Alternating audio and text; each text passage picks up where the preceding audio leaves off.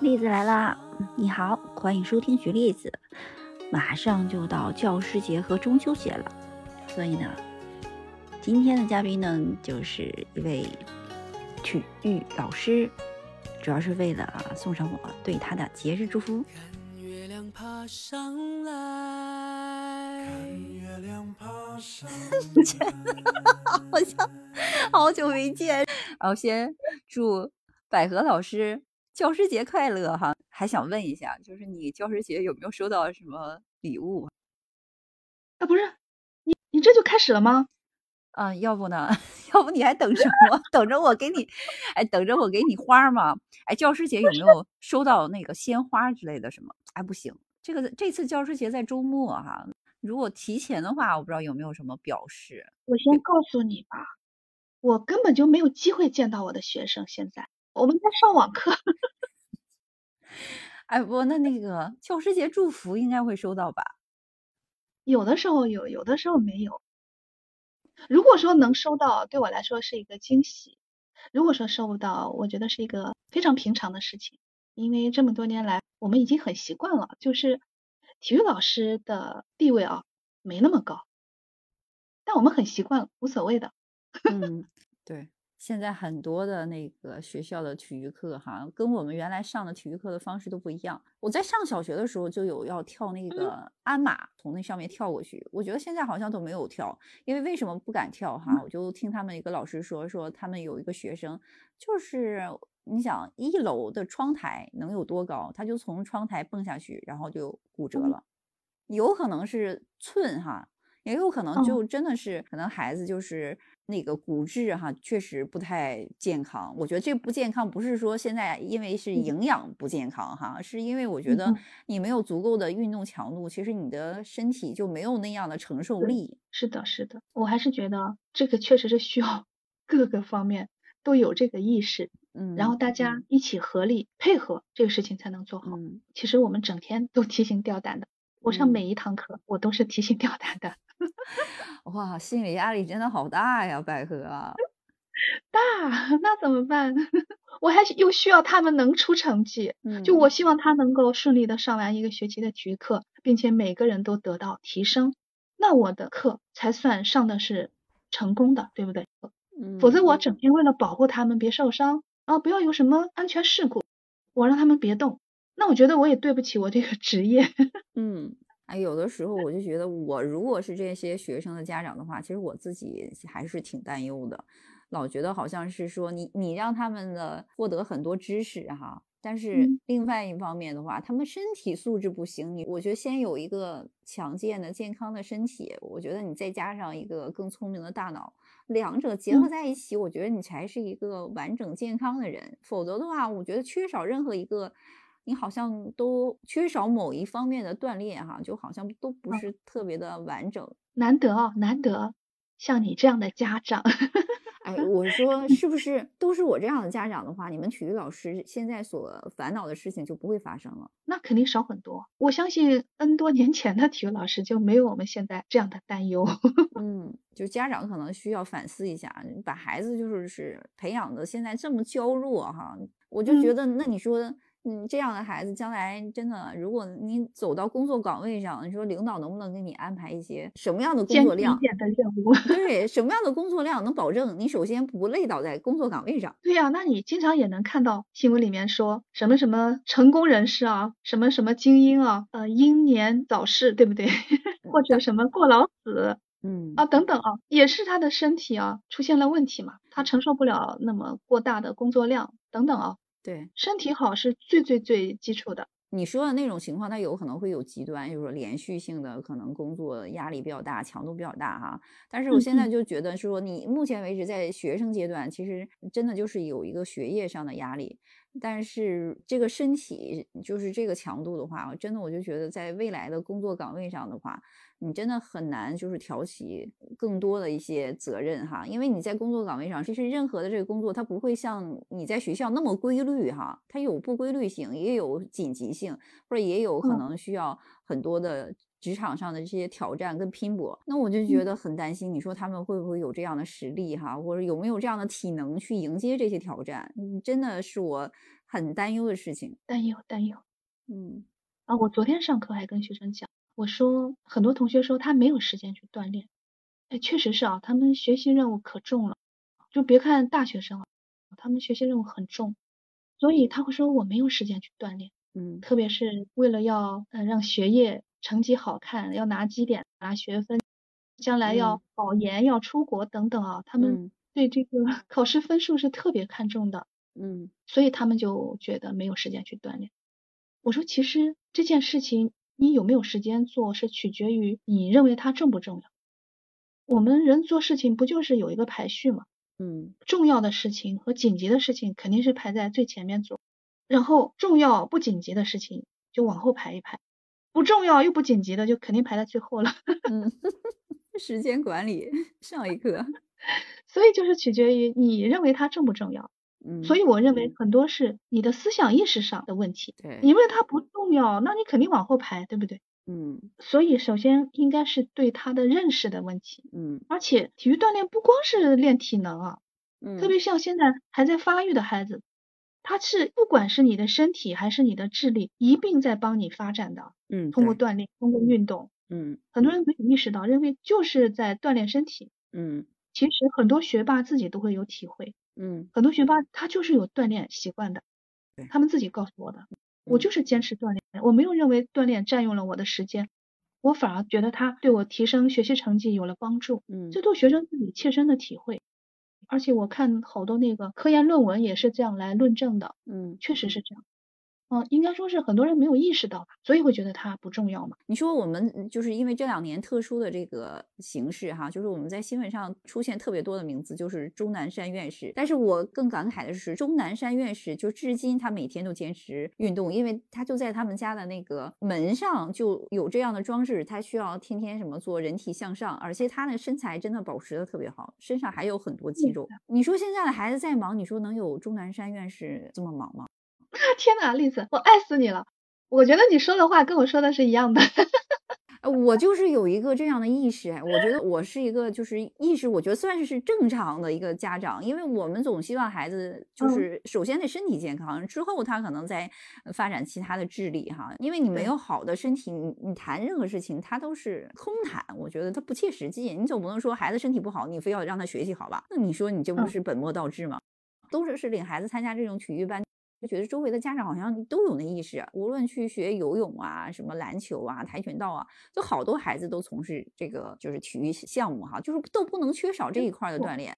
但是我看到这新闻，我确实让我挺惊讶的，因为他一次性出现了，嗯，不是一个两个的学生，就是十几个学生都有这样的身体状况，就觉得挺集中的。作为新闻来报道出来，说明这个事件还是影响还蛮大的。对的，对。你刚刚说那个钟南山，我就跟学生说过，你看他八十多岁，他还在这个抗疫，他在抗疫第一线呢，对不对？对。那你说，你看看你周围的八十多岁的老爷爷，他们在干嘛？他们在家休养，对吧？那你去比较一下，特别是我们体育教育领域就有这样一一句口号，嗯，不知道你听没听过？嗯，就每天锻炼一小时，健康工作五十年，幸福生活一辈子。这我们经常会喊的一个口号，听过是吧？嗯，对。那你说钟南山他是不是自己就已经在践行这样一个口号？他何止健康工作五十年啊，他为社会做的贡献那比普通人大多了。普通人六十岁退休了吧，在家休息了。嗯，如果身体还健康还行，没给社会添更多的负担。嗯，那钟南山一直工作到现在，八十多岁还在工作。所以我说，你的健身不是为了你自己啊，对，这是责任啊，是每个人的责任和义务。你有义务把自己通过锻炼、运动打造好一个很强健的身体，嗯，这样你健健康康的就已经在为社会做贡献了，嗯，没有给社会、给家庭增加负担，对不对？嗯，对，嗯，钟南山院士当时的那个锻炼的那个照片，其实。真的是成为当时的一一个网红的一个照片流传下来，就很真的让你的学生去看一下，就是他那个游泳的照片、跑步的照片，而且他每天打篮球，对对，还有就是每天要坚持做十个人体向上，就是把着他们家的门框，就根本看不出来他都八十多岁了。现在很多年轻人根本都做不到。那你看他还那个肌肉线条还那么清晰，对，看起来还还挺让人就是向往的哈。那你说现在我的学生里面都很少有这样肌肉线条的，我就会劝他们，我说男生要一点阳刚之气，你知道吗？很多男生引体向上一个都做不起来。那肯定啊，你把自己这个身材打造好，嗯，也行啊，你自己的形象给塑造好也行啊，对不对？嗯。让我怎么说呢？如果让你考试，你一定会写出一大篇，说健身有什么好处，我们应该锻炼。但实际在你的实践当中，很多人做不到，因为确实这个是需要你长期坚持才能收到效果的这样一项工程。我说是一项长期的工程，需要你去实践，所以很多人会坚持不了嘛。或者我短期内偶尔去。参与了，但是我没有看到什么明显的效果，也就会放弃，因为人就是这样功利心吧。我如果一个投入没有看到产出，可能就放弃了。那所以我说，如果你可以把这件事情坚持下来，首先你走出来就是一个特别好的身材，然后特别好的精神面貌，然后如果说你去面对面试官，或者是将来你面对你的领导，如果说。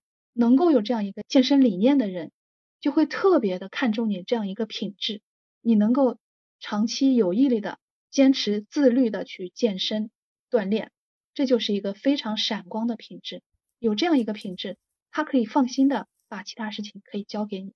哇，百合老师，你就是展望了未来好远。我就想一个事情哈，我就觉得健身这个事情对于个人的这个投资真的是只赚不亏。呃，对，只赚不亏，它是真是一劳永逸，而且你看着自己身材的变化，也会真的是很多人都会很羡慕。是的，是的，就是跟百合老师祝贺一下教师节哈，没想到我们俩谈了一个对于个人、对于国家、对于社会 这么有意义的一个课题项目，变成了一个忧患的话题啊。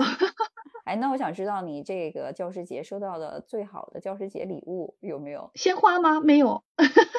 卡片吗？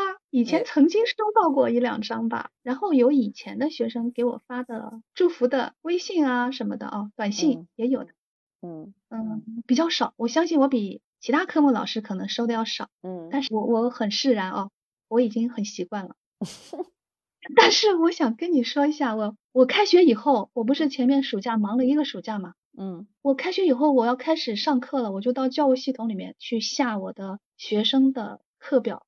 嗯，和名单，然后我就顺便看了一下，因为里面会有学生的评教，你知道啥叫学生评教？就是学生给老师的评分吧。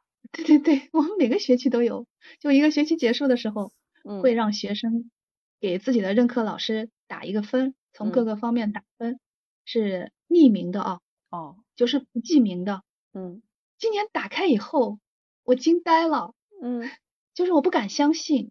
嗯，我教的两个年级啊，一个年级给我打了九十九点九分，哇，还有一个年级给我打了一百分，哇塞，那你这个这 两个年级的学生基本上都对你的工作几乎是百分之百的肯定呀，就是我自己都不敢相信，因为这种分数我我认为不太可能，你知道吗？我不敢想象，呃，因为我前几年吧，高分我也是得的，其实我我可能一直都是得高分的。那我的分数一般会在九十八、九十九，我都得过的。我觉得这是一个比较平常的分数，我也习惯了啊。嗯。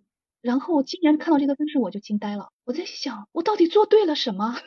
就说明你的工作又有一个新的突破。嗯，就是说，我觉得一个班里面说所有的孩子都认可你，嗯，我觉得不符合这个正态分布啊。啊，那肯定其他老师就符合了，因为其他老师可能分数就比较低一点。我会感谢我的这些学生啊，嗯，就每个人都对我认可了，嗯，其实这个对我是一个很大的鼓励。我就在回忆啊，那我这个学期我要总结一下，我做对了什么，嗯，那我后面会延续这个做法，对，对吧？其实他们也会有评语啥的，有的会给老师提意见，有的会给老师一些表扬等等啊。当然，这个我都习惯了。这个学期就几乎就是那一百分和这个九十九点九的话，就相当于全票通过认可。哎，我想知道现在学校都有这样的一个打分项目吗？就是所有学生都要参与吗？它是百分百的那个参与率吗？学校会要求他参与，他会有其他机制让他去参与。哦，因为我上学的时候确实没有这方面的就是要求，我们以前也没有。哦，这个就是对于百合老师，就是教师节最好的礼物，也是对你工作最大的肯定哈。百合老师太棒了，嗯，应该是吧？我特别开心。嗯，我觉得其实这样就是一个能量的流动吧。嗯，就是可能我给到学生什么了，现在学生也给到我他们对我的认可和肯定了，那我觉得他会鼓舞我，我会继续保持这样一个状态吧。对。肯定还是要 认认真真的，或者我甚至还要想更多的方法，怎么样去把我的课上好吧？嗯，这样才对得起他们对我的认可。我我真的非常惊喜，这次嗯能得这样一个，我我认为可能是我职业生涯的天花板了。我觉得以后。我不可能超越 你现在这心态，完全跟新闻里的那体育老师的心态完全不一样。你现在就觉得很自豪、很轻松，还有想怎么把我的工作做得更好。你知不知道新闻里的所有的体育老师都担惊受怕，就希望觉得体育课是不是可以取消，我们就没有这样的 职业风险。怎么说呢？当我们面对一件具体事情的时候，肯定会从正反面去去思考吧这个问题。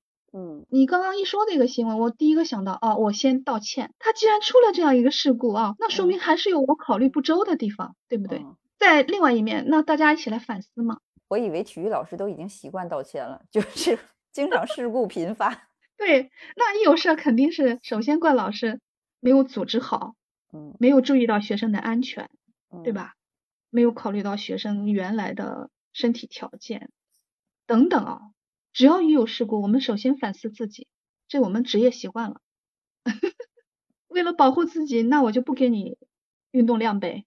嗯，那你觉得最最终受害的是谁呢？对。哎，我觉得我特别替百合开心，就是百合这样的话，一个正向的反馈，让你特别享受的工作的过程，哈，也特别有信心，也特别有就是积极性，能帮助学生，让他们的身体变得更好。因为我真的觉得体育课就是所有课里面就必不可少的，因为我那时候就特别享受体育课，就完全放松，没有压力，你只要到处跑，到处玩，然后到处去稍微做点什么一些项目，我就觉得那时候就是当一个好玩的事儿来做啊。现在那突然觉得怎么上个体育课对于孩子身心健康造成这么大的一个心理阴影哈？对于老师，对于老师来说更是一个特别大的阴影。包括学校，我都觉得承受着来自家长、学生以及社会的公然的一些呃可能指责，或者说来自这些压力，不容易啊！谢谢你理解我。我现在特别要感谢曾经把我们锻炼的身体特别强健的那些体育老师，借着这个教师节。来临之际，哈，祝所有的老师都节日快乐，快快乐乐的